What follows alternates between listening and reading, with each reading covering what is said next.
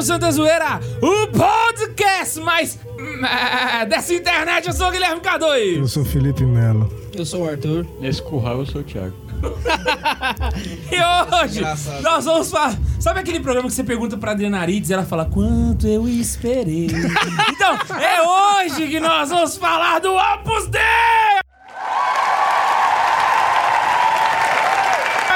Pessoal já tá arrepiando lá, né? na- Já. Quem tá ouvindo. Assim, Nossa, nunca imaginei que um dia isso aconteceria. Já tá vendo o reflexo do Albino na janela.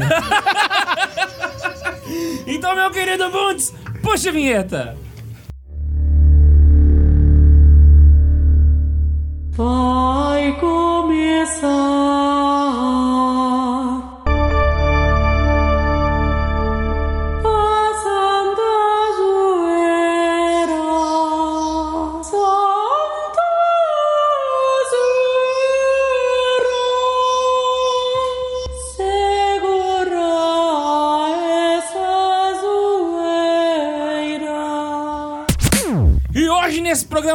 épico, nós vamos falar sobre a prelazia pessoal do Opus Dei. Pra você ter noção, até a gente explicar isso hoje, como é que vai ser, meu Jesus, Maria e José. Pois é, hoje nós vamos falar de- dessa instituição fundada por São José Maria Escrivá, que, que, que é, assim, como é que eu posso dizer assim, motivo de, de muito mistério, muita história, o pessoal É, inventa muita coisa, né? é. Hoje nós vamos tirar tudo. Hoje, pega o seu livro do Dan Brown, joga no lixo. É. Que hoje nós vamos botar tudo ali pra você poder entender o que é, de onde veio, pra onde vai.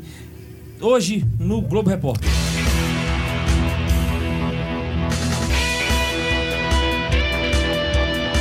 Tá. Eu, eu acho que a primeira coisa pra gente começar não é falar direto do Opus a gente tem que contextualizar onde- antes, né? Sim. Pra ver onde, onde ele surgiu. Tá. Certo? Antes, antes disso, disso, a gente tem que falar do seguinte: o Opus Dei ganhou, ganhou bastante notoriedade graças àquele, né, àquela novelinha de quinta categoria do Dan Brown chamada. Qual é o nome mesmo? da- Ah, Código da Vinci. Código É. da Vinci. Que tinha um membro do Opus Dei que usava um hábito franciscano. Não. É, não, é tá tudo errado certo. de tantos jeitos É diferentes. tudo certo. O membro do Opus Dei, que, que era um religioso, um albino. Pra não, saber, não, né? Chamado Silas, né? Se não me engano, É, era o nome Silas. dele, Silas. Albino é mesmo. Só assim pra ser mais errado. É, só assim. E que fazia é, é, automutilação hardcore e era um assassino e queria destruir a linhagem secreta que havia nascido entre o amor de, de Jesus Cristo e Maria Madalena. Eu fico imaginando um filme daquele lá assistido pelo Cabo Daciolo. O que que sai? Nossa, Jesus! não sai, ele fica no monte mesmo. e não ia sair lá do monte.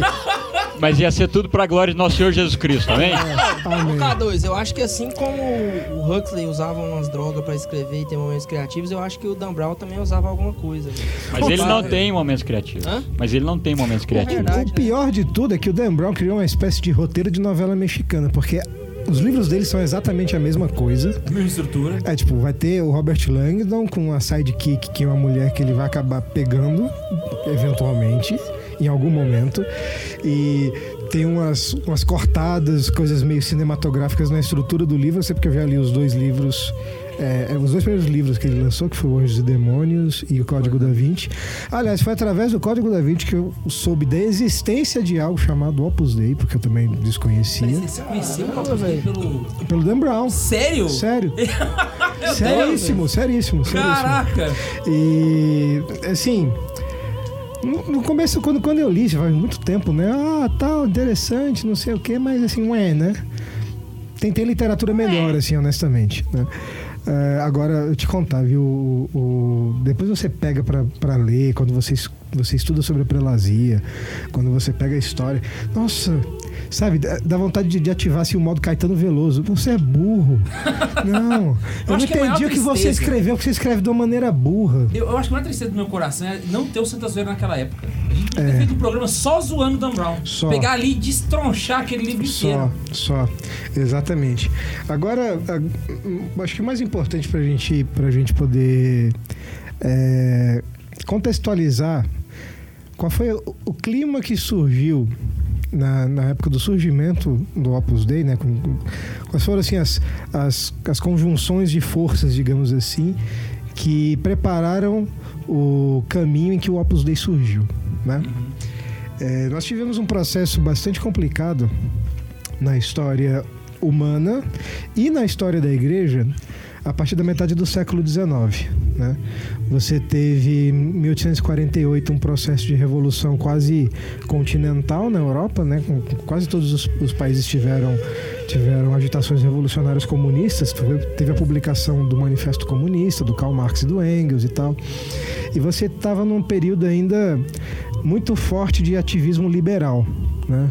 E para as pessoas que estão acostumadas a ler, estudar sobre o, sobre o assunto, liberal não é essa coisinha bonitinha, fofinha, é, pró-mercado, pró-pessoas, pró-indivíduos que, que as pessoas pensam. Né? O liberalismo é, tem uma raiz muito diferente disso. E você passou a ter se você quiser, no, no blog tem um texto meu sobre liberalismo. É, aí, tá vendo? Leiam lá o texto do Tiago sobre liberalismo. E você vai ter dois grandes movimentos liberais no século XIX. Você vai ter a unificação da Itália, que aconteceu por uma, por uma guerra revolucionária, liderada pelo rei de Piemonte Sardenha e pelo Garibaldi, né, Giuseppe Garibaldi. E você vai ter a unificação da Alemanha. Até então, esses dois países não eram nações unificadas. Eles eram aglomerados de estados, estados que eram independentes. Houve um processo de conquista e de aglutinação desses estados num- em grandes estados. Né? No caso da Alemanha, isso aconteceu sob a liderança do Bismarck. Pois é, eu não sei até que ponto isso foi benéfico, porque eu, eu, eu tenho uma tendência a acreditar que quanto maior o estado, pior. Eu tô falando geograficamente mesmo. Assim. Sim, é, bom. maior a coisa vai ficando. Isso implicou alguns uns problemas. Aliás, Bruno, seja bem-vindo. Olá. Sério, desculpa. Eu, eu entrei em outro assunto aqui, porque Ah, tava tá, falando da unificação assim. da Itália, entendeu? Olá. Perdão. Sinto que interrompi algo. Não, não, não se preocupa não. A gente só está Ah, é? no- no- nos prolegômenos postou da, da. Prolegômenos. É. Uma coisa que é importante salientar é que esses processos foram processos, como eu falei, liberais e a ideologia liberal é profundamente anticatólica. Né? Então, você vai ter um problema sério na Alemanha. Na Alemanha, o Bismarck inaugurou uma série de políticas que ele chamou de Kulturkampf, né, que é luta cultural, em que ele queria extirpar os traços de, de catolicidade na Alemanha, todos, todos mesmo. E na Itália a coisa foi muito séria. Te- te- Teve uma, uma- uma influência protestante nisso? Teve, teve, teve sim. E, e na Itália você, você vai ter um caso que ainda foi mais grave, porque a unificação da Itália se deu, se concluiu, digamos assim, é, a sua fase mais importante, em 1870. Nesse ano estava acontecendo o Concílio Vaticano I em Roma. Até então, o Papa governava a cidade de Roma, toda a cidade, Cidade inteira. a cidade inteira de Roma, e você ainda tinha os estados papais espalhados né, em territórios italianos. Os estados papais eram basicamente largas porções de território que haviam sido doadas à igreja. Mas não era aquela faixa inteira que ia praticamente Não, costa a não, costa, não, igual não. antigamente. Não, não era, não, já não era mais, né? E durante o Concílio Vaticano I, o, a cidade de Roma é invadida, o concílio precisa ser, ser interrompido No meio do caminho. no meio do caminho e o Papa Pio IX, inclusive é beato, foi feito prisioneiro na cidade de Roma e assim ficou de 1870 até 78, foi o ano de falecimento dele, né? Inclusive, uma das coisas que o pessoal gosta de acusar a igreja é falar ah, é, o Estado do Vaticano foi criado pelo Mussolini e tal, porque a igreja se aliou aos fascistas. Mentira. Porque desde 1870 a igreja entrou em negociações com o governo italiano para garantir a autonomia política à, à igreja católica, para não ficar completamente submetida ao poder eh, do, do novo Estado que estava surgindo. Vai lembrar também que os territórios papais hoje, eles não são só o Vaticano. Você ainda tem É. Castel Gandolfo e alguns outros prédios Sim, ainda, né? Que exatamente. Roma. É, exatamente. Então, isso foi ser concluído em 29 e tal, mas enfim. Você tem também o começo, é, o começo de- de- nesse período, no final do século XIX, de um protagonismo maior dos leigos dentro da igreja. Havia uma- um pensamento é, mais ou menos é, espalhado no seio da igreja. Não era algo doutrinal, não era algo que foi defendido como doutrina, como, como uma opinião sólida da igreja, mas era uma opinião muito corrente dos membros. Que o leigo católico era uma espécie de cristão de segunda categoria, em que a possibilidade de alcançar a santidade né, que um leigo tinha era muitíssimo limitada se comparada à possibilidade de um sacerdote ou de um religioso. Ela não era nula. Não era nula, mas era muito mais difícil para um leigo ser santo. Por quê? Porque ele estava no meio do mundo, porque ele tinha atividades, né? Ele tinha que cuidar da família, ele tinha atividade social, ele tinha atividade econômica, ele precisava de cuidar de uma série de assuntos, enquanto, teoricamente, os padres e os religiosos só tinham que cuidar da vida espiritual, do trato das almas, né? De, de fazer oração e penitência e pronto. E que nesse sentido é muito mais difícil. Muito então, mais o- difícil o, pro- o motivo desse pensamento não era de ordem da, da natureza do indivíduo, mas do contexto onde ele está inserido. Sim, exatamente. Da, da circunstância que, que determinava isso. Isso, isso mesmo. É, só que nesse período, do final do século XIX começo do século XX, você vai ter também um desenvolvimento de atividades dos leigos especificamente. Né? Você tem lá em 1891 a, a promulgação da encíclica Rerum Novarum pe- pelo Papa Leão XIII, que foi a encíclica que inaugura efetivamente a doutrina social da Igreja. E já por essa época, né, o Papa insistia muito no dever dos leigos em tomar posição na vida social, econômica e política. O Felipe falou da doutrina social da igreja. Nós temos um programa que provavelmente já vai ter saído até esse sobre o Opus Dei sair. Então, ouçam o programa sobre doutrina social da igreja. Isso. É, Que aí vocês vão ter uma noção de como é esse panorama é, histórico, né? De como aconteceram as coisas, o que veio acontecer depois, na própria época. Me deu tristeza. Nessas, nesses começos de iniciativas católicas, você ainda tinha um protagonismo muito muito grande dos sacerdotes, né? Ou seja, os leigos agiam, mas sempre tinha um sacerdote na frente, sempre tinha um, um- um bispo e tudo mais. Então havia esse, esse clericalismo né, dentro das, atividades da igreja. Enfim, tudo isso foi o, o panorama que perdurou desde metade do século XIX até ali os anos 30, 30, 40 eh, do século XX. Foi basicamente esse é, esse é o grande panorama que a gente tem. Engraçado, a gente tem também alguma, alguns nesse mesmo período o surgimento de alguns movimentos da, da igreja que obviamente não era o, o- não é o que o Opus Dei fez, né, mas já sinalizava uma tendência para esse lado de trazer o leigo com uma participação maior, né? Vai ter, por exemplo, Santo Antônio de Maria Claret, que ele tinha uma, uma ordem terceira que ele tinha uma boa participação laical, né? É claro, nada parecido com o que o Opus Dei faz, mas já direcionando nesse sentido. Então, Sim. vários santos, ainda mais no Nordeste da Espanha, né, com o próprio caso de Santo Antônio Maria Claret, é, já, já, já trabalhavam nesse sentido. Sim. Você vai ter as atividades que foram levadas a cabo por Dom Bosco, por exemplo, com os salesianos, Aham. é, São Antônio Maria, Maria Claret, que o próprio é, São Marcelino Champagnat fez na área da educação também. Inclusive, O, são, o Champagnat é o fundador dos maristas, né? Isso, exatamente. E ele foi, a- é, se eu não me engano, ele foi colega de seminário do Santo Curadares. Sério? Sim, Uau. os dois foram ao seminário Nossa, juntos. Caralho. Épico, Bicho, é velho. incrível. Épico. Sempre você tem um santo, você tem outro santo que conviver. É, é uma coisa louca. Ah, Legal, cara, vamos santo chama santo, velho. Espero que É assim algum de mesmo. vocês aqui sejam santos. Amém. Opa, E, amém. consequentemente, tem uma Amém. grande chance de Deus- você também ser. É? Deus ecoe a sua vontade.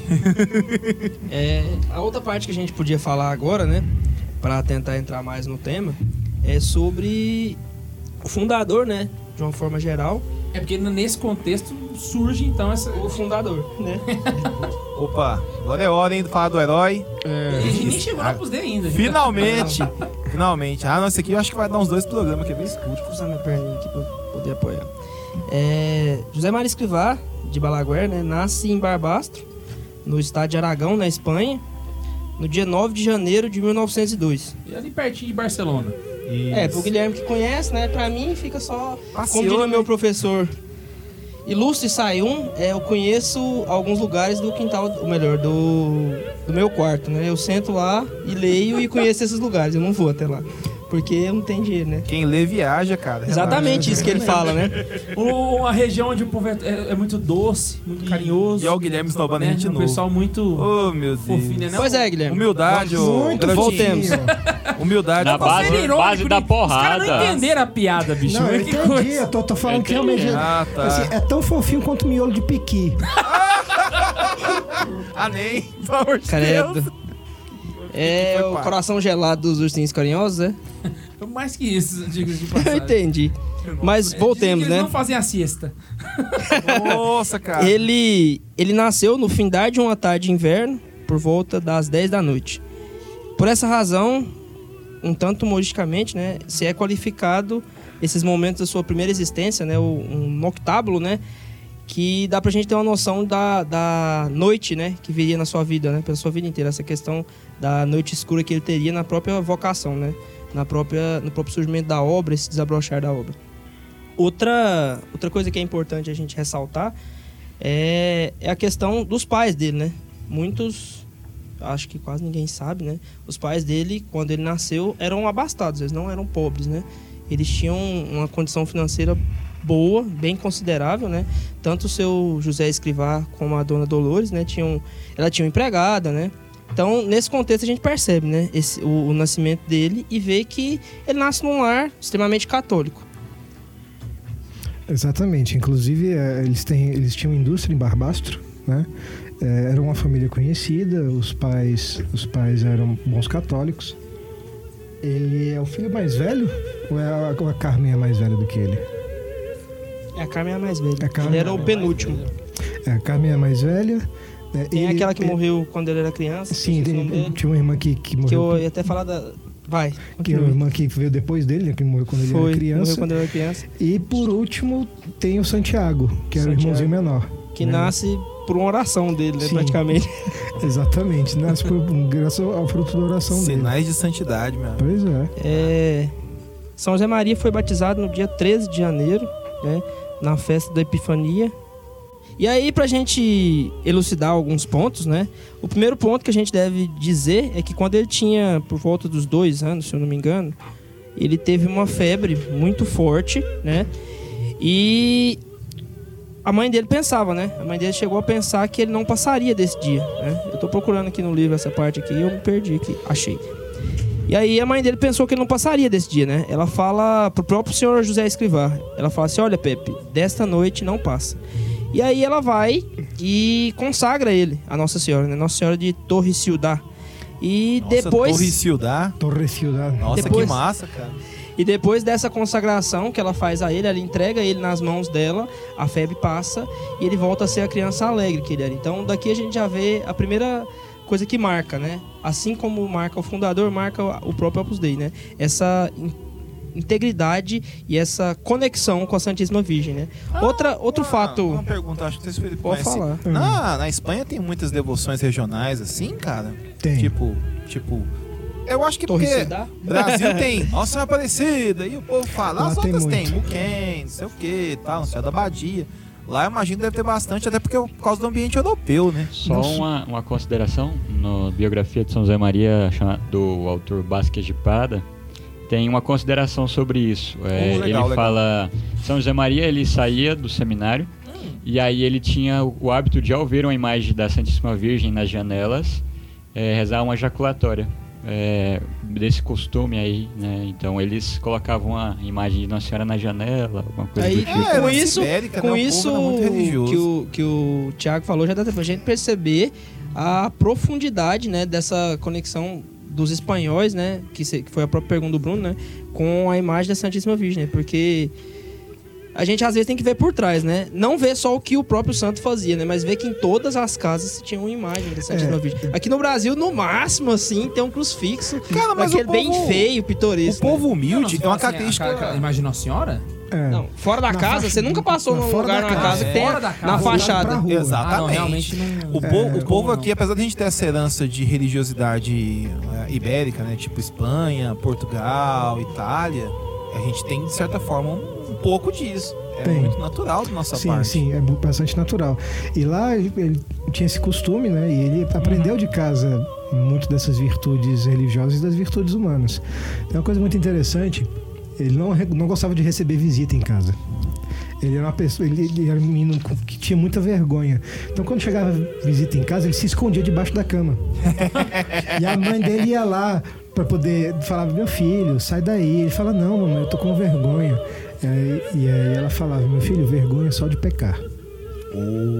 Que isso, hein? Boa. Que E uma das isso, coisas que, que ele depois É. né, rememorou há muito tempo, que a mãe dele falava isso, né? Vergonha é só de pecar. É, dona de casa, a senhora que tá ouvindo esse negócio aí, ó, gosta do Santo Zoeira, minha filha, ó. É, É, vergonha só de pecar. exatamente. Outra coisa que a própria Dona Dolores, né, a Dona Lola, para os mais íntimos, dizia é ela ensinava ele a fazer algumas orações, né? Uma das orações que ela recitava é o bendito seja a tua pureza.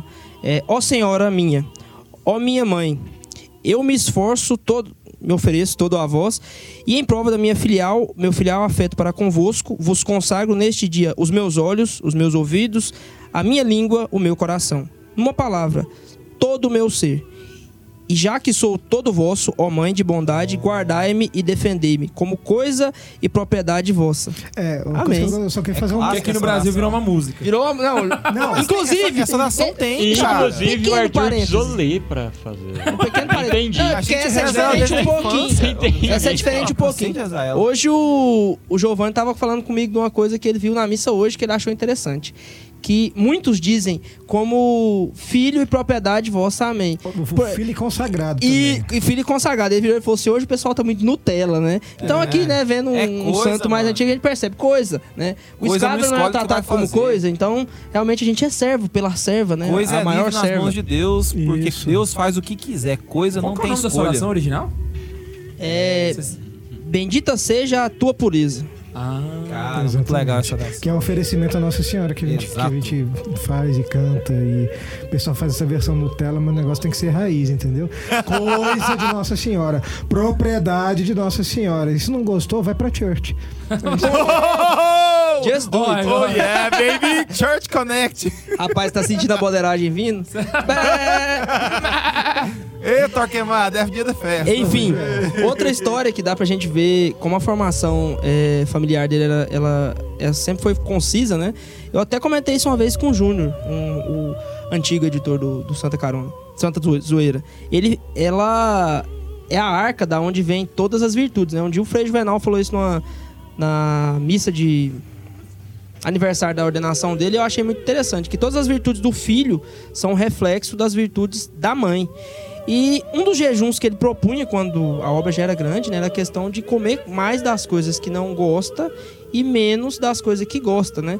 E isso, quando eu li essa parte na biografia, eu achei muito interessante, porque quando ela colocava as coisas no prato, né? Ele falava assim: "Não queres comer", ela falava pra ele: "Não queres comer disto? Então não comas". E aí ele tinha que ficar em jejum, né, digamos assim, sem comer. Isso ele era criança, né? E aí quando passa algum tempo, chega um dia que, quando ele percebe que vai vir esse jejum, né? A mãe dele fala que não vai deixar ele comer, ele pega e joga o prato na parede. E quando ele joga o prato na parede, aí você percebe que ele é fofinho, igual o K2 falou, igual um caroço de piqui, né? Aí, quando ele joga o prato na parede, a mãe dele vira e fala: Deixa a parede suja para que ele veja o que ele fez, né? E lembrar da vergonha que ele fez passar. E voltando ao que o Felipe falou, né? Vergonha de pecar, né? Dessa coisa ele não teve na hora. O- Então, A gente tem que lembrar que ele é aragonês, só que a mãe dele também. Mãe dele- Violência, né, filho? É mãe que mata e morre, O né? negócio é o seguinte: o negócio é o seguinte. é bruto, moço. Espanhol é bruto. O aragonês é bruto pro, pra, pro, pro padrão espanhol. Entendeu? O negócio pra você fazer amizade lá é fácil. Se o cara gritar com você for, for grosso, você seja mais grosso e grite mais alto. Nossa, o cara vai te chamar pra casa dele, pra comer, pra dormir lá, vai ser o amigo da sua vida. A tendência é só ir piorando, né? É. De, de Madrid até Catalão, a Catalunha vai piorando. No, no- no catalão é o extremo. É, exatamente. Ali é bom dia, bom dia, seu cu.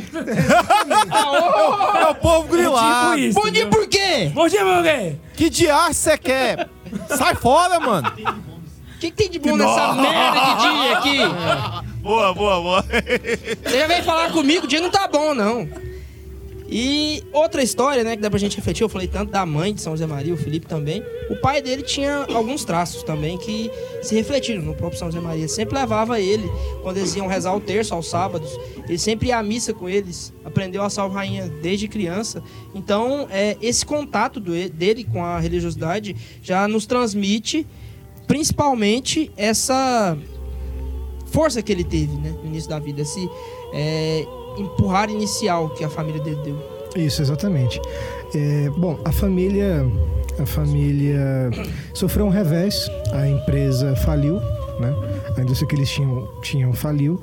Ah, de repente, o, o- foi, foi, por, foi por essa época o evento da, da- das pegadas? Foi Arthur? das pegadas foi um pouco depois. Foi um pouco depois, Quando né? o pai dele já tá lascado. O pai dele Tá. já. Conta a história. Já tava pobrinho Conta já. aí, tu conta aí, Thiago, pra gente. Não, é isso mesmo. Eles já estavam pobres e aí São José Maria. Era um dia de neve. E aí o São José Maria saiu, né? E aí ele viu um vulto e observou umas pegadas, né? Daí ele começou. É pra contar tudo a história da. Sim, conta. Conta. Daí ele seguiu. Manda bala, moço. Daí ele- ele seguiu essas pegadas, né? Ele ia pisando exatamente em cima delas, até que ele chegou num lugar e ele viu que as pegadas eram de um monge que estava andando descalço. Era um carmelito, né? Isso. E aí ele. Cara, que massa. E daí ele chegou numa igrejinha e São José Maria ali parou e pensou, opa, Deus quer alguma coisa de mim. É, e aí o natural ele pensou, então eu vou descobrir o que, que é isso. Então aí ele começou a pensar na ideia de seminário. E ele ainda fala uma coisa interessante, né? Esse monge, ele anda descalço na neve, por ti, Senhor, e eu, o que eu faço, né? E é esse E aí, despertar é dele. né? com relação à vocação. Eu não sei se eu vou gravar um vídeo no Santa Carol sobre isso, mas é, eu- se não tiver, eu, eu comento aqui novamente. Às vezes as pessoas ficam perguntando, o que Deus quer de mim, né? Será que Ele quer que eu case? Será que Ele quer que eu seja padre? Né? As pessoas perguntam, tipo assim, a vocação como um fim. Ele achou isso como um meio. Ele falou assim, o que Deus quer de mim? Como eu não sei, então eu vou ser padre pra descobrir o que Deus quer de mim. Então, tipo assim, o sacerdócio ele era um meio Sim. chegar até o que Deus queria dele. Sim, exatamente. E uma coisa que é interessante, às vezes as pessoas ficam pensando muito a respeito da vocação e querem receita de bolo para descobrir qual é a vocação. Não existe receita de bolo para isso. A vocação vai ser revelada, a, a resposta vai ser revelada no- no- na intimidade sua com Deus. Aham. Você pode ter indícios concretos, é, indícios, não provas. Você tem indícios que você vai precisar de ajuda para descobrir, você vai precisar é, de É. discernimento vocacional, de fazer experiência de vida e tal, e não sei o quê. Agora, onde é que ela vai se revelar? De fato, é na vocação. E não vai ser uma certeza. Vai- a, a- a resposta da vocação sempre vai exigir um salto de fé. Até É, porque depende da sua né? coragem. E muita- o padre falou pra Depende do mim, ele falou sim. assim, a vocação é como se fosse um quebra-cabeça. Ao É. longo da vida você vai pegando as peças, aí você vai olhando e fala assim, ó, você aqui tem cara Isso. E de... Né? E sempre vai existir uma decisão, né? Uma determinada determinação, né? Porque Determinação. a gente percebe, por Esse exemplo, no próprio São José Maria Escrivá, quando o pai dele falece, né? Ele ele vai ao enterro, né? Ele fica sabendo, vai ao enterro e ele ganha uma- um crucifixo que o pai dele tinha, já enegrecido, né? Que o pai dele usou há muito tempo. E para que ele não ficasse lembrando, né? Isso é para ele uma, uma relíquia, né? Para que ele não ficasse lembrando, ele jogou ele dentro do caixão, para que ele não tivesse prisão, porque ele precisava se entregar nessa vocação por inteiro. É, então, ele abdica de tudo. né? Não é um, uma coisa que ele faz de mal pra pra romper com a família, mas pra mostrar a sua determinação de ir ao encontro. Né? Isso, Ficar só lembrando isso, das que eu coisas. tinha comentado, né? O que, que Deus queria dele? A obra. O sacerdócio Sim. foi um meio que... Isso. Ele só entendeu aos poucos. É, então ele entrou pro seminário, né? Começou a estudar no seminário com bastante dificuldade. A família tinha se mudado para Logronho, que é uma cidade ali próximo de Barbastro. É, ele começou os estudos, né? De, de, de seminarista. E quando ele estava no seminário, o pai dele morre. né? Então ele se vê na, na condição da família pobre. O pai dele, que era o provedor da casa, que trabalhava, trabalhava numa loja de tecidos né, em Logronho, morre, então a família fica desguarnecida. E o único homem, homem de fato da família, é ele que está no seminário. né? Como é que ele vai fazer? Então ele, ele, ele começa a estudar direito, junto com, com teologia, junto com o seminário, né, para poder tentar arrumar uma maneira de sustentar a família. Ele é ordenado sacerdote em 1926, então foi a ordenação sacerdotal dele, foi em 1926. E como, como um sacerdote jovem, ele tinha, ele tinha 24 anos, né? Ele nasceu no dia 9 de janeiro de 1902. Então, 24 anos ele foi ordenado.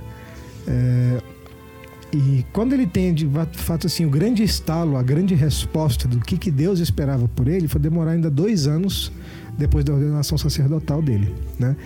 E foi justamente quando ele participou de um retiro de irmãos lazaristas, né? É, Nossa, eu achei que você ia falar irmãos lazarentos. Ah, meu Deus do céu. Bom, devia ter algum lazarento no meio dos Nossa. lazaristas. Nossa senhora, essa aí, isso aí foi o pra sódia, foi tudo. É, tem que, Meu Deus. tem que Ele vindo em cavalos de fogo. Entendeu? É, mas, mas o que acontece? No dia 2 de outubro, esse retiro começou no dia 30 de setembro de 1928. No dia 2 de outubro, ele acordou de manhã, ouviu o repicar dos sinos das igrejas. Dia 2 de outubro é a comemoração dos Santos Anjos da Guarda. E enquanto ele, enquanto ele ouvia os sinos das igrejas, ele teve um estalo. Finalmente ele teve um estalo. Ele pensou, Deixa. Só pra ficar mais emocionante, eu tenho aqui o relato de São José Maria. por favor. Opa, ó, em loco. Bem Pode- melhor, né, podemos gente, que ouvir São José Maria Uma falando do, de do dia 2 de outubro. Recebi a iluminação sobre toda a obra enquanto li aqueles papéis. Comovido, ajoelhei-me, estava sozinho no meu quarto. Entre uma prática e outra, dei graças ao Senhor e lembro-me, com emoção, do repicar dos sinos da paróquia Nossa Senhora dos Anjos. Cumpriu-se mais uma vez o que diz a Escritura: o que é nécio, o que não vale nada, o que pode se dizer quase nem sempre existe. Tudo isso toma o- Senhor e o põe a seu serviço. Assim, tomou aquela criatura com seu, como seu instrumento. Exatamente. E, e a partir desse, desse dia, até o fim da sua aqui vida... agora. vem. Aí sim, hein? A partir, Que isso? a partir desse dia, São José Maria falaria né, que né, quando, quando Deus revelou a ele o Opus Dei, ele tinha 26 anos, a graça de Deus e bom humor. E só. E a, O pri- bom boi nunca perdeu. e a, a- a primeira coisa que ele, que ele fez ao, ao- ao ver, assim, o que, que ele que de fato ele enxergou? Que o trabalho ordinário de cada pessoa, o trabalho honesto de cada pessoa era caminho de santificação. Então, quer dizer, você não- o leigo não era um um- uma espécie de cristão de segunda categoria. Né? Você tinha uma via própria de santificação através da vida ordinária de um leigo, sobretudo através do trabalho. Né? Através do trabalho, o cristão poderia levar Cristo às outras pessoas, ele santificava o trabalho, convertendo ele em oração, ele se santificava através do trabalho e ele santificava os outros com o seu trabalho. Uma das coisas que dá pra gente finalizar essa parte né, da vida de São José Maria é falar do patronato dos enfermos, né? Falar de como isso serviu para que ele vislumbrasse todo esse trabalho que ele faria, né? Tanto que ele fala que ele tinha aquilo como uma, uma cruz, né? Porque ele não queria largar, mas ele precisava tanto de ir ao encontro da fundação da obra, né? Ali ele atendia vários é, enfermos, né? Que dá pra entender que seriam enfermos. E ele traçava a questão de fazer unção dos enfermos, né? Ele se lembrava sempre de cada um por algum traço, né? Às vezes ele lembrava de alguma algum trejeito que a pessoa tinha ou qual era a doença e ele sempre lembrava o endereço. Ele atendia vários enfermos, né? Você deve imaginar que aquilo seria como um hospital.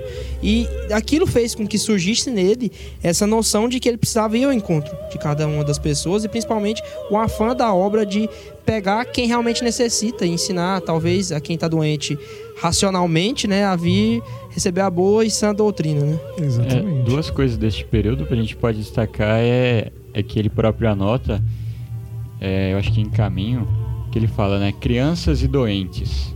Não sentes vontade de escrever essas duas palavras com maiúscula? Né? Justamente porque transparecem a, a vontade de Deus, né? Pessoas ou que, ou que estão sofrendo a pureza das crianças.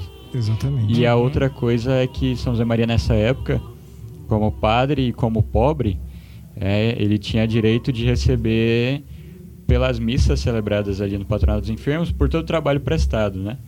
E aí, num dia ele disse: se eu faço por Deus, então não vou receber nada. Não, mas o senhor é pobre, eu tô passando fome, tem que. Não, não vou receber nada por isso, é o meu trabalho por Deus. E aí, o trabalho que ele tinha para se sustentar e sustentar a sua família, ele abdicou do salário.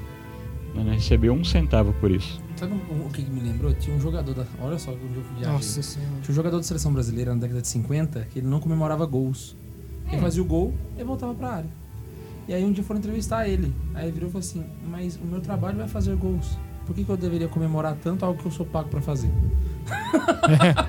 ele fazia o gol e voltava pra área e esperava fazer Ah, outro. rapaz, Pura lógica, Eu né? esqueci o nome do jogador Pura agora. Ah, não, lógica. A lógica é mais ou menos essa, entendeu? Dorme com essa, CR7. Sou lindo. Sou uma máquina de fazer gols. Bota, tem costume de fazer isso mesmo. Então, é, Aí, aí, aí, aí, seguinte, surge então no coração do, do- do padre a esse chamado à obra. sim. Oh! Chegou na hora. Então agora vamos entrar no momento de explicar o que, que é espiritualidade, o que, que foi que surgiu ali e que foi passado Pô, no agora é hora, dos hein? outros, Sim. né? De, Espiritualidade de passo da a passo. Eu, eu acho que o que a gente vai gastar mais tempo para explicar vai ser a realidade jurídica, né? Então, Não, na verdade, a realidade, ju- a realidade jurídica vai, vai ser até relativamente simples, porque a gente pode fazer uma analogia. Mas acho que o que é mais importante a gente tratar é do carisma né, Sim, da- sim. do Opus Dei. É, inclusive, é uma coisa engraçada. Quando, quando São José Maria teve eh, esse indicativo né, do- de um caminho próprio para os fiéis leigos, sem nenhum tipo de consagração, ou promessa, ou voto, ou nada do tipo, ele procurou alguma realidade eclesial que tivesse já manifesta essa, essa, essa realidade. E ele não encontrou. Então ele começou, ele consultou o bispo de, de Madrid a respeito disso, ele poderia iniciar, inici- começar uma iniciativa nesse sentido. O bispo achou bastante razoável, gostou da ideia, né? E um belo dia, conversando com esse bispo, ele perguntou, então, como é que vai essa obra de Deus? Aí São José Maria falou, obra de Deus, tá aí, é um bom nome. Porque não tinha nome, ele simplesmente fazia as coisas e Os tal. melhores ele nomes ia é do fazendo jeito. e ia indo e Os é. melhores nomes E do aí- jeito mais esdrúxulo que É, aparece, e aí cara. botou Opus Dei, porque Opus Dei é obra de Deus e a obra não era dele, e é isso aí. Então começou assim, né? Tipo, Não, tipo a- Santa Carona, Até Guilherme. o próprio nome é muito ordinário, né? Sim, o nome é ordinário. Nossa, mas é, ué. Uai, Lembrei do compadre Washington aqui agora. Ô, Ficou ordinário. o povo falava assim, meio que, ah, vamos pegar a carona Rapaz, ali, eu vou ah, fazer uma camisa, colocar o compadre Washington e escrever assim, ó, Opus Ah. Dei. Aff. Ah, não, gente. Ó a cara dele. Ai, ai, É só pra Não, você... Explicação da vida ordinária. Ai, meu Deus do céu. Enfim, né? Ai, O ai, excesso de bicho. melanina afeta o cérebro, né, Arthur? Oh, meu Deus. Ué, A conversa tem que ser da senzala, porque o nível tá caindo cada eu, vez eu quis mais. diferenciar, não foi nem na entrada nem na saída, foi no meio, né? Aí ficou no legal. Ah, no meio da senzala, mano. É pra completar, Tá é antes, durante e depois, né? Uma das formas da gente ver dessa Manda questão mais simples, né? Um folheto explicativo que tinha, na- que até hoje tem, né? Divulgação mundial para falar sobre a obra. O nome desse folheto é Cristãos no Meio do Mundo. Então, disso a gente já vai percebendo essa questão da, da simplicidade. São José Maria fala numa, num, num livro, né? Do Questões Atuais sobre o Cristianismo, ele vai falar assim: a finalidade que o Opus Dei aspira é favorecer a procura da santidade e o exercício do apostolado por parte dos cristãos que vivem no meio do mundo, seja qual for o seu estado e condição.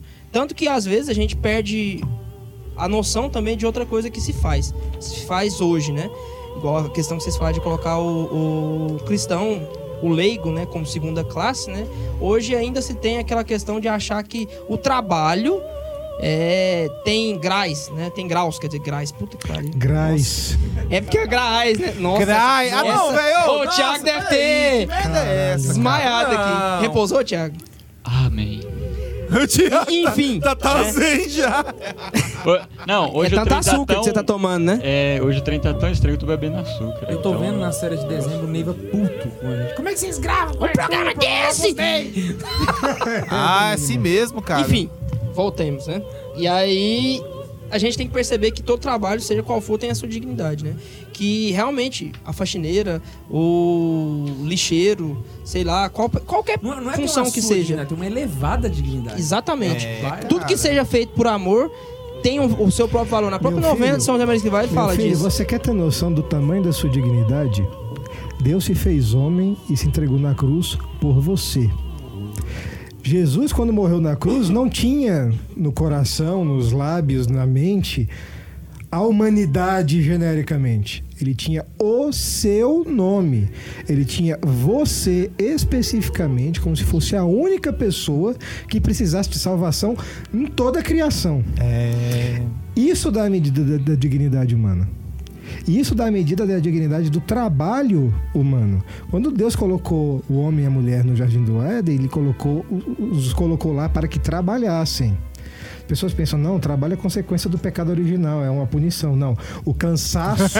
Essa é coisa de militante É. petista. Exata, é, exatamente. Você falou isso aí, eu lembrei do bosta do meu professor calvinista falando. Eu gosto dele, mas tem hora que ele fala merda. Ele falando que os Trabalho, cristãos trabalham assim. Ai, eu tenho que trabalhar mais um dia. Ai, que dificuldade meu Ah. trabalho. Como é ruim trabalhar. Ele falou assim, como se o cristão fosse. A gente ainda não foi A processado. gente- Ah, Mas Uma hora chega. Mas a gente tá tentando receber a visita do amigo processinho. O amigo processinho vai bater. Eu sou o boneco processinho. Assento sem intimação. Exatamente. pegar o seu dinheiro e dar para o Estado. A frase que eu tava falando, né, que é um, um ponto do Forja, ele fala assim: alegria, o otimismo sobrenatural e humano são compatíveis com o cansaço físico, com a dor, com as lágrimas, porque temos coração, com as dificuldades da nossa vida interior ou na tarefa apostólica. Ele, perfectos Deus e perfectos homo, perfeito Deus e perfeito homem, que tinha toda a felicidade do céu, quis experimentar a fadiga, o cansaço, o pranto e a dor, para que entendêssemos que ser sobrenatural pressupõe ser muito humano.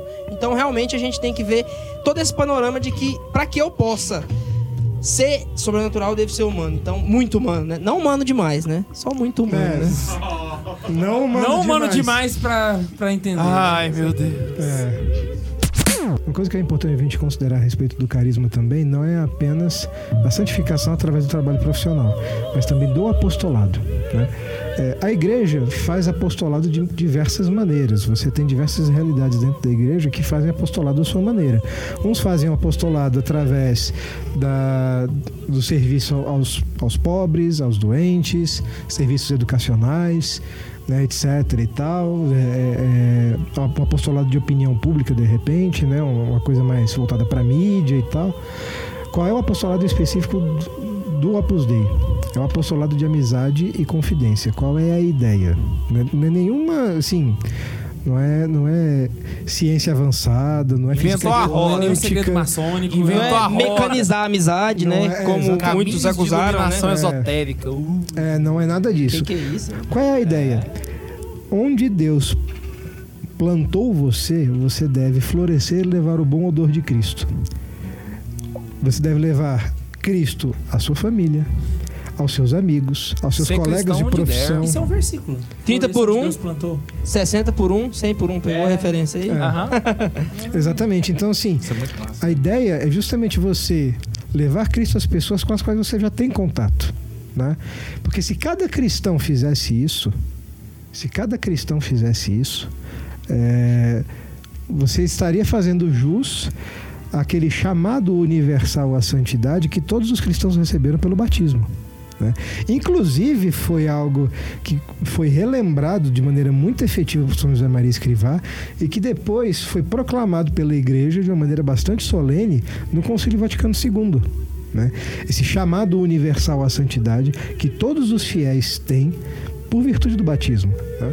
É uma coisa que os primeiros cristãos faziam. Se você pegar o Atos dos Apóstolos, vai falar lá que São Paulo trabalhava como fabricante de tendas e que ele trabalhava como fabricante de tendas e era missionário. né? Você vai ver é, Santa Lídia, que é descrita também nos Atos dos Apóstolos, ela trabalhava com tingimento de tecido. Você- as- os, os apóstolos, os discípulos, os primeiros cristãos tinham as suas atividades profissionais. Evidentemente que com o passar do tempo eles passaram a se dedicar exclusivamente à igreja, no caso dos apóstolos. Mas os discípulos não. Eles eram cristãos correntes.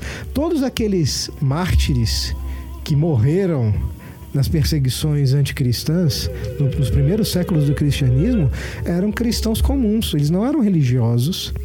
É, boa parte deles não era sacerdote, a esmagadora maioria não era sacerdote. E através do exemplo vivo deles, através do trabalho que eles faziam, eles levavam Cristo às outras pessoas. Então a ideia era também retomar um pouco desse, desse espírito dos primeiros cristãos. né?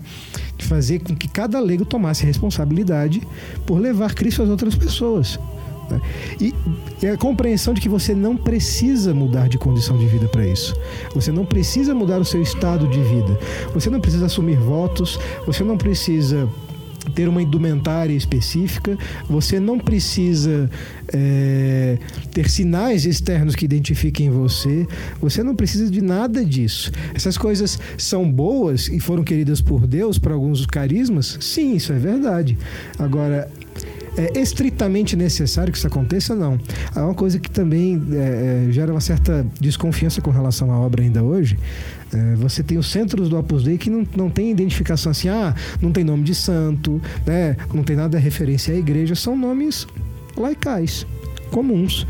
As pessoas falam, nossa, o Opus Dei quer, quer, se- eh, se esconder, Infiltrado. é infiltrado. É. Não, não é isso. Não é, é porque isso não é necessário. Fica até parecendo que depois que você ouvir esse programa, vai falar no seu celular. Esse celular, esse celular se autodestruirá em 5 segundos. 5, 4, 3, 2. Outra coisa também, a fachada não tem nenhum nome, mas quando você entra lá, não tem como você não perceber que é um ambiente católico. É claro é que uma não. Coisa assim que... É, mas você não, não precisa ostentar isso de uma maneira que fique exibida para todo mundo, né? É, infelizmente, uma coisa que a gente tem passado nos últimos anos de- da parte de muitos católicos que têm boa vontade, né, que querem viver autenticamente a fé cristã, é que eles acabam se convertendo em caricaturas de religiosos e de padres, né? Você, você teve é, você tem muitos leigos hoje que buscam ser caricaturas de religiosos e de padres. Eu não preciso chegar a São José Maria, porque isso não é novidade falar que, ah, não, você não, não, não, não precisa ser assim, você tem que viver de acordo com o seu estado de vida. Não. Se você abrir o Filoteia, escrito por São Francisco de Sales, há 400 anos, vai estar escrito lá no começo do, do Filoteia que o cristão deve viver a vida de fé de acordo com o seu estado de vida. Que se um bispo quisesse viver a sua fé é, quisesse viver a sua vocação como um religioso, ele estaria fazendo violência contra si mesmo e sendo injusto com Deus. Que se um pai de família quisesse viver como um padre, também estaria fazendo violência contra si mesmo e fazendo injustiça contra Deus.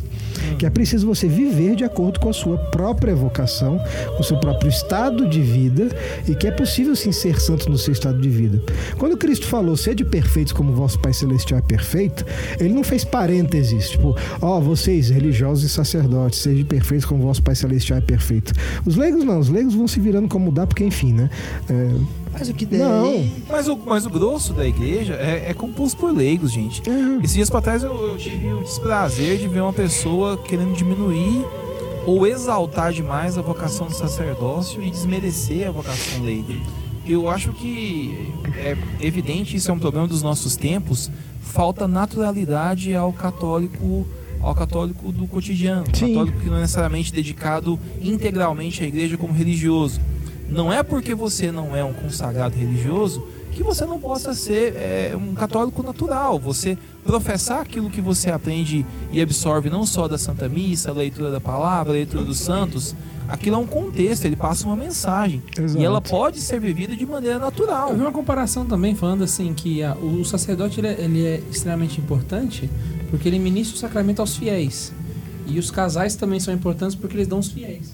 Exatamente, cara. Ou isso é tão óbvio que, que exato. é, parece meio que uma doença, sei lá, a necessidade de querer. Ou será que eles acham que o padre brota? É. Você pega o dedo de um padre, planta nasce outro padre.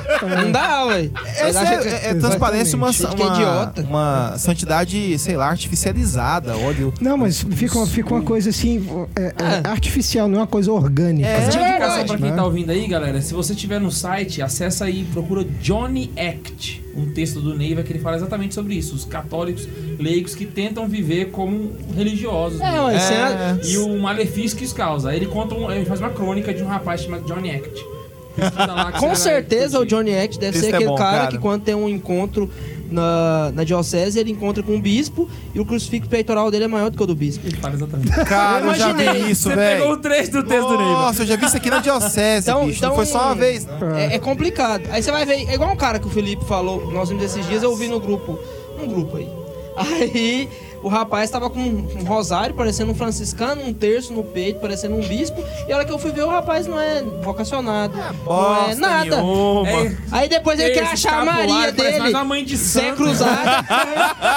o, Zé É o- Cruzada de internet quer arrumar pai uma Mané. esposa. Cara, a Maria. Pai Mané. O cara arruma uma medalha milagrosa de meio quilo, entendeu? Oh! Ele já Aquela começa que- a ficar piedoso, porque ele entorta, pra né? pendurar na Dois porta, metros de velho. é pra pendurar na porta, É. na parede, cara. Você tá com o quê no peito? O rosário, Nossa. o rosário dele é uma coisa absurda. Dá vontade assim de olhar pra ele e falar, cara, você me vende seu crucifixo peitoral, eu preciso fazer um retábulo de uma igreja ali. Eu preciso do O rosário dele parece um laço de barretos. É, ué. Entendeu? Não, não pode ser assim, não. Ah, é, um- agora, uma, uma coisa que também é importante a gente, a gente levar em consideração é que a obra é uma realidade efetivamente espiritual e que não é um clube, não é o country club católico. Como muita gente também pensa. Coisa elitizada, Esse pra rico. ouvido. É, é o country club católico, entendeu? O cara vai lá, ele vai escutar conversas elevadas, citações em latim e tal. Não, porque eu frequento um ambiente diferenciado. Não, porque não sei o que. Não. É uma vocação verdadeiramente sobrenatural, tá? Não, não é uma associação, não é um clube, não é um sindicato, Confraria. não é uma confraria, não- nada disso, nada disso. É uma realidade verdadeiramente espiritual. Uma, uma parábola que Cristo fala, que dá pra gente entender um pouco esse funcionamento, é a parábola do. do fermento que leva da massa. Ele tá no meio da massa, se confunde a massa e faz com que a massa cresça. É isso que deve acontecer. Você deve agir, né? Você que tem vocação, você deve agir não subversivamente, mas no meio de todo mundo, porque você faz parte do todo. Você não é um cara, sei lá, você tá lá no meio, de repente aparece uma cruz no seu peito incandescente você fala: "Oh, agora eu sou um super numerário". não, não é nada. assim. I am- é isso, essa era a minha pergunta. I have the power. Jesus. Vou tentar, vou tentar have the power. algo, útil disso- dessa Obrigado. piada. Ai, ai. Existem circunstâncias de vida dos membros, Ai, certo? cara. E isso é uma coisa que, sinceramente, eu já aprendi seis mil vezes e eu nunca entendi. Eita lá lá. Só fazer uma pausa aqui pra fazer uma piada. Você tem aquele personagem da, da DC que é o Shazam, né? Lá vem. O super, o super numerário fala Servian! Pá! super numerário. Você tem que soltar essa piada! Nossa senhora! Essa vai pro programa. Servian! Entendeu? Agora, é, é o seguinte. Eu até hoje, é, assim, na minha cabeça eu sei. Mas se falar assim, Guilherme, explica. Não sai, velho. Não dá certo. Ave Maria. Quem que é o numerário descrito e o super, super numerário? numerário, tá bom. Pelo amor de Deus, meu filho, Thunder! aprende. Thunder! Opa, errei. Até onde eu É. sei, parece que o super numerário, ele é o numerário zoeira. É o numerário que vai pra academia? Nada a ver. Brew! É, Não, não, não, não, não. Ele é o numerário que ele entra na cabine telefônica e sai voando depois. É, exatamente. Ah, Não, meu Deus do céu, essa foi horrível. Não, velho. Caramba, velho. Nossa. Você, você hoje tá igual o ninja da Folha. Que acha isso, velho? Essa hora o Carlos Alberto tá lá no no Quinto dos Infernos. Pô, de novo, mano. Acabei de voltar de lá. Eu tava- Tem, tem os adscritos também. Você eu não comentei, falou. eu É, eu, vou, eu vou explicar de uma maneira bastante. Vou tentar ser sucinto. Didático, a pra isso. você que nunca entendeu, amiguinho, É. presta atenção. Primeiro, a- a- quando uma pessoa descobre a vocação e quer fazer parte da obra, ela faz um compromisso de caráter contratual.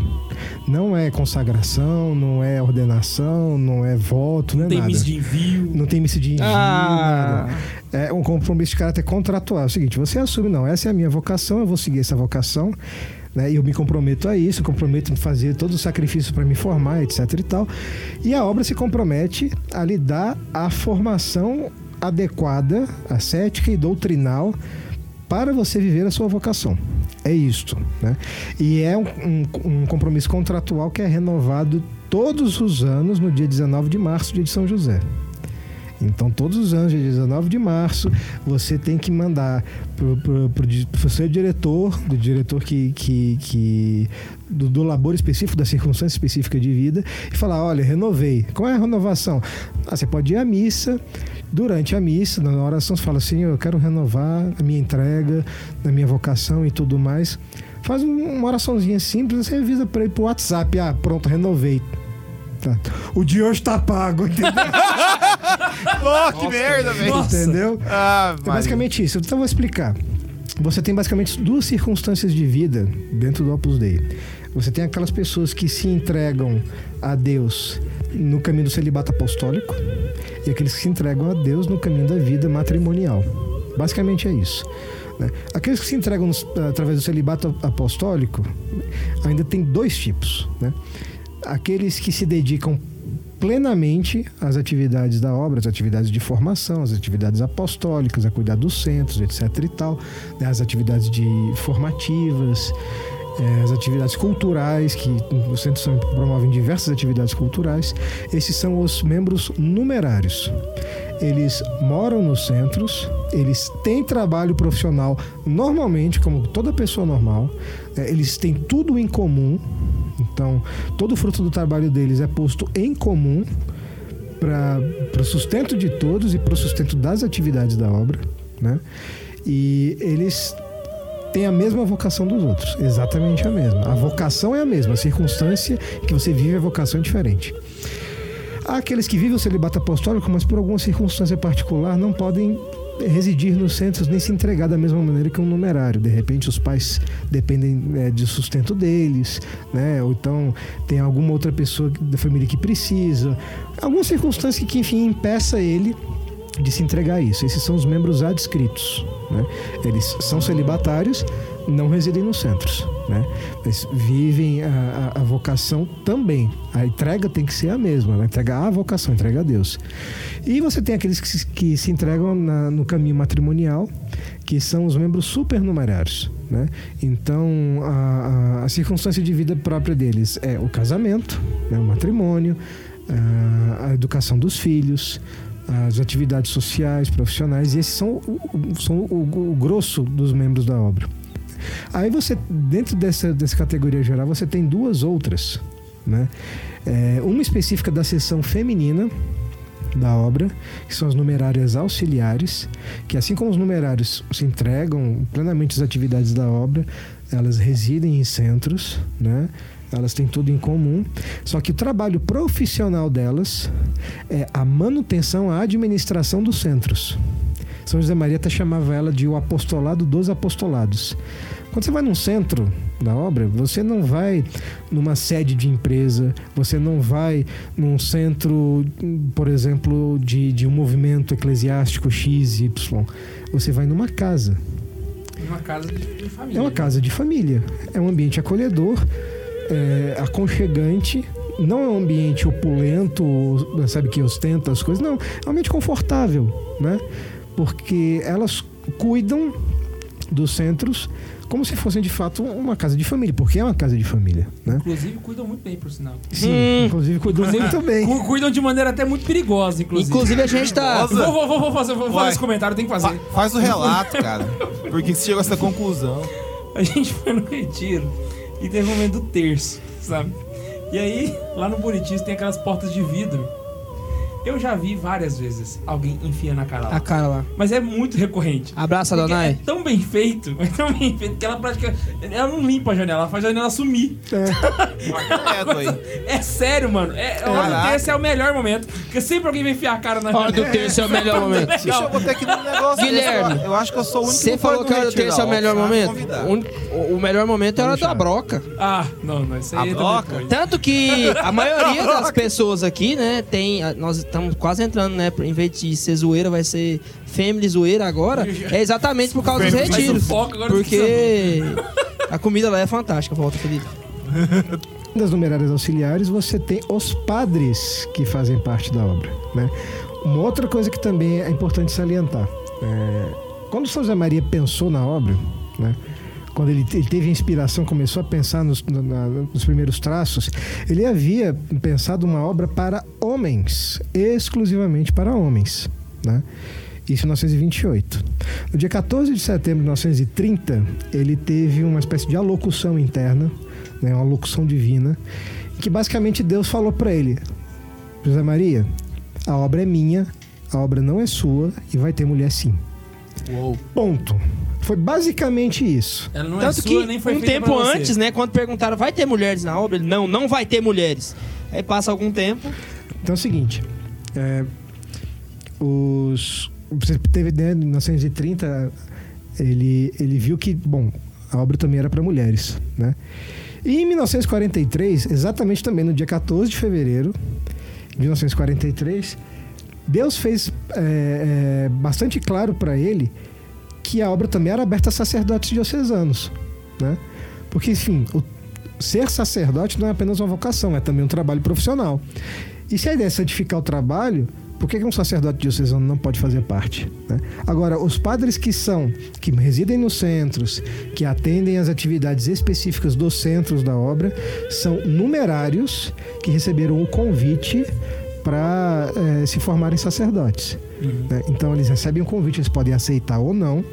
Então, isso não tem uma pressão nem nada do Então, tipo. os sacerdotes já ordenados, eles não têm essa possibilidade. Não, não, os sacerdotes já ordenados, não. Na verdade, os sacerdotes já ordenados, eles podem também ser né, adscritos, os supernumerários. Os adscritos podem, por exemplo, atender as atividades específicas da obra. Ah, eu preciso, eu vou acompanhar um pessoal aqui, de repente que é membro da obra, só que reside num, num lugar que não tem centro ainda. É, vou atender a direção espiritual deles, né? As orientações, a confissão, meditações, etc. Tudo isso pode, né? Os, os supernumerários não, porque eles vivem a vocação, eles não, não têm essa entrega, essa mesma entrega. Agora, no caso dos sacerdotes numerários, que são os que moram nos centros, né? Os que, que, os que ajudam a conduzir as atividades religiosas nos centros, eles são numerários que receberam esse convite, então já vivem a vocação há muito tempo. É, vão normalmente fazer o doutorado ou na Espanha ou em Roma, né? fazem o doutorado, fazem os estudos específicos para os sacerdotes, são ordenados sacerdotes. É, só uma pincelada que pode surgir essa dúvida, né? No Uhum. caso do sacerdote, que ele é adscrito ou supernumerário, na verdade ele é um sacerdote que está numa diocese, que não é o Cardinal da diocese. a prelazia Dei. Isso. E do adscrito supernumerário que vai mudar para o sacerdote, embora os dois, porque os dois são ali celibatários, é o envolvimento. Isso, né? exatamente. Então o adscrito ele se envolve mais do que o, o, O sacerdote supernumerário. supernumerário. Exatamente, exatamente isso. E um- um sacerdote numerário não está necessariamente vinculado eternamente a um centro, né? Por exemplo, você tem sacerdotes numerários que são ordenados bispos, né? Que de- um caso que é bastante famoso é o do, do cardeal Cipriani no Peru, né? Que ele é sacerdote numerário da obra. Então ele, ele, inclusive eu conheço um, um padre que foi professor de latim dele um padre que foi professor de latim dele em Roma, né? Então é, ele é cardeal, ele é bispo né, de, de La Paz, ele é o grão chanceler da, da, da universidade da PUC, né? é, de Perugia. Então você tem você tem tudo isso, né? É, essas circunstâncias de vida, claro, cada um tem os seus desafios, cada um tem as suas vantagens, né? cada um tem, tem- tem os, seus, os seus problemas específicos, mas o importante é você tem um, um caminho sólido que você pode seguir, um caminho sólido, concreto rumo à santidade. né? Esse caminho sólido, esse caminho é tão concreto que, bom, o fundador, São José Maria Escrivá, foi beatificado em 92, canonizado em 2002. Né, e faleceu em 75, 26 de junho de 75. Inclusive, só uma curiosidade, o padre François estava presente na canonização dele em 2002. Sim, exatamente. O primeiro sucessor dele. Então você, você, você tem o primeiro sucessor dele, o Dom Álvaro. Dom Álvaro eh, del Portillo assumiu a obra no, no- a- o governo da obra em 75 no Congresso Geral, né, depois que São José Maria faleceu. Quando a obra foi, foi transformada em prelazia pessoal nos anos 80, ele foi nomeado pelo Papa João Paulo II como prelado. Né? Em 92 ele foi, foi sagrado bispo, em 94 ele faleceu. E ele foi beatificado em 2014. Né? Você tem. é, agora saiu o decreto de beatificação da Guadalupe Ortiz Landázuri, que foi uma engenheira química espanhola que se mudou para o México, foi iniciar as atividades lá da- do, do Opus Dei no México também, que ela foi beatificada recentemente. Você, você tem pelo menos aí uns nove, uns nove pessoas que foram membros do Opus Dei, que já são servos de Deus, veneráveis, que estão em processo de beatificação. Então é, é- é um sinal muito, muito concreto da É. graça divina, né? da atuação de Deus mesmo, de, que isso foi, é confirmado por Deus. Você tem tantos membros que viveram esse caminho de santidade, Conhecereis efetivamente. uma árvore pelos seus frutos, né? Exatamente, exatamente. É, os membros, os- uma coisa que eu esqueci de, de salientar, os, os sacerdotes, né, que já são sacerdotes diocesanos e que se, fizeram parte da obra, que é, descobrem a vocação e passam a fazer parte da obra, eles fazem parte da obra dentro de uma figura jurídica chamada Sociedade Sacerdotal da Santa Cruz. Inclusive o nome completo, e aí já, deixa, de- já dou a deixa para o Arthur, o nome completo do Opus Dei é Prelazia Pessoal da Santa Cruz e Opus Dei.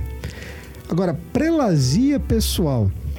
Essa figura é uma figura que demorou a surgir. Né? A obra foi fundada no dia 2 de outubro de 1928. Foi quando Deus teve a. a- a- a- de Deus deu essa revelação a São José Maria Escrivá. Mas a configuração jurídica da obra só foi surgir no Concílio Vaticano II. É, é, é, só, só pessoal poder en- entender assim, né? Não é que o Opus Dei começou a surgir com a sua realidade jurídica. Não, né? não. O Opus Dei começou a surgir quando o, o padre teve a Ele, te- ele teve o vislumbre da vocação. o visum da E vocação. é uma coisa também a gente salientar com relação aos santos fundadores. Os santos fundadores não inventam a vocação do nada. A vocação é revelada por eles a Deus. Toda pessoa quando faz, quando descobre uma vocação específica, ela luta para se conformar àquela vocação e ela tem a ajuda de outras pessoas que já vivem aquilo. O santo fundador recebe essa formação de Deus. É a parte ingrata. O engraçado né, que eu acho interessante é difícil que-. A- o carisma fundante, ele está em processo enquanto o fundador está vivo. Sim. Aham. E São José Maria Escrivá morreu sem ver a, a, A solução a- a- jurídica. a solução Isso jurídica. aí você vê que a né? obra não é dele, né? Pra você, ter, pra você ter noção que era, realmente não era dele nem pra ele. Não, não era dele nem para ele. Cara, que legal. O, o Opus Dei, ele, ele abrange os sacerdotes e leigos numa unidade organicamente estruturada, né? Num tudo. E por que pessoal, né? O Felipe falou isso e realmente deixou a deixa. É, porque remete a uma pessoa, né? Remete e é uma relação de pessoas, não uma relação é, constitutiva geográfica, mas sim a relação desses leigos, né? dos- e também os sacerdotes ou como a explicação do Felipe, o celibatário, seja qual for, ao próprio prelado, né? E as práticas que vão definir não são Ah, o prelado o Dom Fernando? Ah, eu Você conheci conheceu ele, Ah, né? eu dei um abraço. Ah, Ah, eu deixa- sentei lá com Deixa ele. eu só te né? contar uma coisa que eu não sei Ah, você sabe. hoje eu- Ah, não, tá- O nosso amigo ah, ele, Marlon- falei assim, eu, eu posso dar um abraço? Ele, ah, claro, me puxou. Ah, esse aí, né? É isso, o atual, né? É. tá bom, então. Você sabe que o Marlon, meu Deus do nosso céu. amigo Marlon de Goiânia, ganhou uma relíquia. São Show de né? humildade, pô. Ai, meu Deus do céu. Vamos voltar aqui pra lá, pessoal. Desce, Só, só, volta. eu tenho uma explicação muito simples, assim, bem, bem rasa, mas que dá uma, uma ilustração mais clara do que, que é o Opus Dei, né? Uma prelazia, ele é como se fosse uma diocese. Só que, ao invés dele estar... por exemplo, você tem a diocese de Anápolis, que está fechada num, num âmbito é um geográfico, geográfico. né? O Opus Dei ele não está no âmbito geográfico, certo? Ele está nos seus membros. Por isso que, inclusive, os sacerdotes numerários, eles são incardinados no Opus Dei. Do mesmo jeito, Sim. por exemplo, que os padres da Diocese de Anápolis são incardinados em Anápolis. Isso. Entende? E aí, é, vou dar um exemplo aqui, uma diocese dentro de outra, né? Aqui a gente tem a, a, diocese militar, né? Então o sacerdote que tá na, na, na igreja militar, ele não é submisso ao Dom João, mas sim ao bispo militar. Isso, Dom Fernando O Guimarães. do Opus Dei é a mesma coisa. Ele, ao invés de ser ao arcebispo da cidade, ele é ao prelado do Opus Dei. Isso. Que seria o bispo dessa diocese virtual, entende? Tô Isso. com aspas nos dedos aqui. Aliás, uma coisa também é importante a gente salientar que todo membro do Opus Dei está submetido ao regime diocesano exatamente como qualquer outro membro, exceto é, qualquer outro leigo católico, exceto em duas coisas: apostolado e vida espiritual. Nessas duas coisas especificamente, ele está submetido à autoridade do prelado. Aham. Porque afinal, é, ele segue uma via de apostolado própria, ele segue uma, uma via espiritual própria. Logo, ele está submetido à autoridade do Inclusive, prelado. quem faz o remanejamento dos numerários é o prelado, Sim. e não seus bispos das Exa- dioceses. Exatamente. Né? Exatamente. Assim como o rema- remanejamento, como a, a chamada para que eles possam vir a ser sacerdotes, né? Igual você Exato. falou, o próprio sacerdote numerário, ele não se torna sacerdote sem que não, não haja esse... O, o Opus dele tem um seminário dele, Dele. né? Tem. Ele faz a própria formação dos próprios Sim, sacerdotes. né? exatamente. É, eles, a formação do seminário é feita em Roma, né? É, e na Universidade de Navarra, em Espanha, né? Então, o, mas a, a principal, o principal centro formativo, os dois principais, né? São a Universidade de Navarra, na Espanha, e a Pontifícia Universidade da Santa Cruz, em Roma. E uma forma da gente compreender como essa formação é, ela acontece, né? Os numerários, por exemplo, até os que não, não ainda são sacerdotes, eles têm que fazer durante dois anos seus estudos. Por exemplo, aqui, em aqui no Brasil, em São Paulo, né? Eles teriam que sair do, do centro. Por exemplo, o nosso centro que tem em Brasília, perto de nós aqui. Eles saem de lá e vão. Su- Não é Sumaré, não, é. Ibiúna, né? É Sumaré mesmo, né? Sumaré. Sumaré. Eles vão pra Sumaré receber dois anos de formação. E depois desses dois anos vai, vai ter a teologia também junto, né? E a filosofia. Então, com isso a gente percebe esse caráter é, espiritual, né? O que eles vão ter que se remeter, como o Felipe falou, não é as práticas. Por exemplo, um exemplo que um dia o, o Max usou pra falar, que eu achei interessante, é se Dom João vira pra gente, ele não vai fazer isso, óbvio, né? Ele vira e fala assim, não pode usar sapato branco. Você não vai usar sapato branco. Agora, se ele virar pra você e falar assim, você não pode rezar o terço, você já não tem que obedecer, né? Ou você fala, você tem que rezar um rosário por dia. Também você não tem que obedecer. Sim. Entende? Por ser uma, uma coisa que faz parte do seu caráter espiritual. Claro, se você for membro do Opus Dei. Só Então, fazendo, salientando que a gente tá fazendo uma ilustração. ilustração. É. Dom João não vai fazer essas É uma coisas. metáfora, É. pelo amor Metáfora, de gente. Deus. Nós cara. amamos Dom sabe, João. Só que a internet é meio polvorosa, né? É burrice I love mesmo. Dom João. É burrice mesmo, tem gente burra, né? Qual é o panorama. Foi mal, Thiago, você quer falar? O, qual é o panorama da obra hoje no mundo? Ah, Tem tanta mística, tem tanto mistério, tem tanta coisa em torno do Opus Dei. Vamos revelar os segredos do Opus Dei. Ê, Dan Brown, vai a merda. Existem É. 100 mil membros do Opus Dei no mundo. 100 mil? É. A canção nova deve ter umas sete vezes mais só no Brasil, assim, de, de, de- de pessoas, eu imagino. Não, não, não. Né? Ele dá falou isso de zoeira, de de- Ah, não pegou a zoeira. Nossa. foi mal. Então, assim, você vai ter é, é, movimentos como os focolares, talvez tenha mais. Agora, com Neocatecumenário. neocategoria. Opa, muito. Viva a Mas batucada, muito, velho. Mas muito é meio mais. difícil fazer a Muito comparação, mais. porque o Opus Dei, da realidade jurídica dele, só, só existe o Opus Dei Sim, no, no- é, no é, mundo. Exatamente. Por É enquanto, muito pode ser que novo, surja cara. outro, mas... Mas novo, vamos, se vamos pensar, uma coisa que surgiu, é, foi, surgiu em 1928. Tem esse ano está fazendo 90 anos. Esse ano vai fazer 90 anos da existência do Opus Dei. São 100 mil membros pelo mundo. 70% dos membros são casados. Né? A outra coisa, supernumerários não são obrigados a casar com supernumerárias, tá? Não existe isso, não. Às vezes as pessoas podem pensar que, que tem um certo corporativismo e tal. Oh, É, Você só pode casar comigo se você converter pra minha pelada. É, aproximadamente desses 100 mil membros, 2 mil são sacerdotes, né, espalhados pelo mundo inteiro. É, a obra se organiza regionalmente em vicariatos regionais. Né? No Brasil, o vicariato. Vicariato seria? O vicariato seria uma espécie de Bom. circunscrição, por exemplo, na diocese. Dioceses muito grandes, você tem sub-regiões, né, Uhum. que são os vicariatos. Por exemplo, agora aqui em Anápolis nós estamos na região 4, região sul da Diocese de Anápolis. Isso, né? exatamente. Seria Cada mais ou menos região isso. tem um vigário. Um vigário que é o representante do prelado do bispo, vamos dizer assim, na região e que ajuda no governo, ajuda no, no- os padres da região, enfim. É, governança Na, é, na governança. A- a- no Opus Dei existe a mesma coisa, só que existem os vicariatos regionais. No Brasil todo comporta um vicariato regional.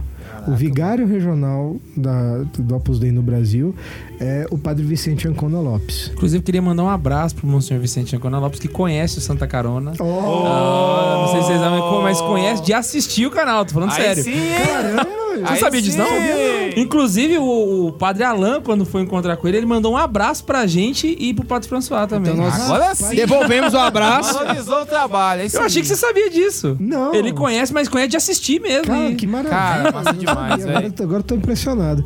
E você tem, né, claro, o tamanho dos vicariatos eh, depende, né? Madrid, só a cidade de Madrid são dois vicariatos. São, Só a mais, cidade de são Madrid. mais de 100 centros do Opus Dei. Dá um exemplo.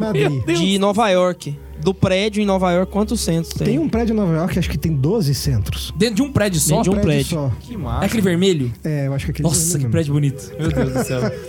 Que o pessoal mostrou no filme. É Se você- pesquisar de Wikipedia-. Se você pesquisar o Opus Dei no Wikipedia, vai aparecer a foto desse prédio aí. Vai. Mas a sede não é lá, a sede é em Roma, tá?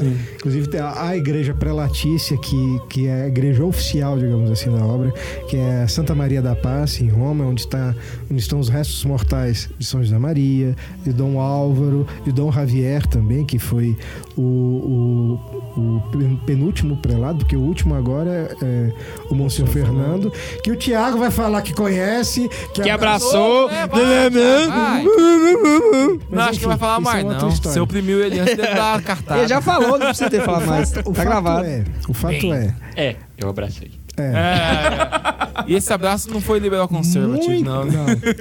Muita coisa a gente poderia falar e deveria falar a respeito da obra, aspectos muito concretos da, da espiritualidade. Mas eh, gastaria uns 4 ou 5 programas e nós temos ainda muita coisa Tem pra... assunto, cara. E como o nosso intuito sempre é deixar aquele gostinho que quero mais, eu vou falar de duas pessoas que têm vídeos de domínio público e que são membros da obra. Se você quiser ver mais um pouco, né, sobre, que é o Padre Francisco Faus, ele tem vários vídeos no YouTube que ele explica um pouco sobre o Opus Dei. Qualquer coisa que você E- for ler também, tivesse que quem escreveu foi o Francisco. Você Paulo, bicho, compra. Lê. Lê. Lê. Ah, ele Ali é- Não manha, interessa né, o assunto. Padre Ah, Violência! Borboletas, Violência, lê. é. Lê. Ele é bruto, ele conhece. E o outro é o Ives Grandra Martins. né? Ele tem algumas é, conferências, eu acho, que ele gravou Grandra é o cara, na, na Rede Vida e com alguns outros canais.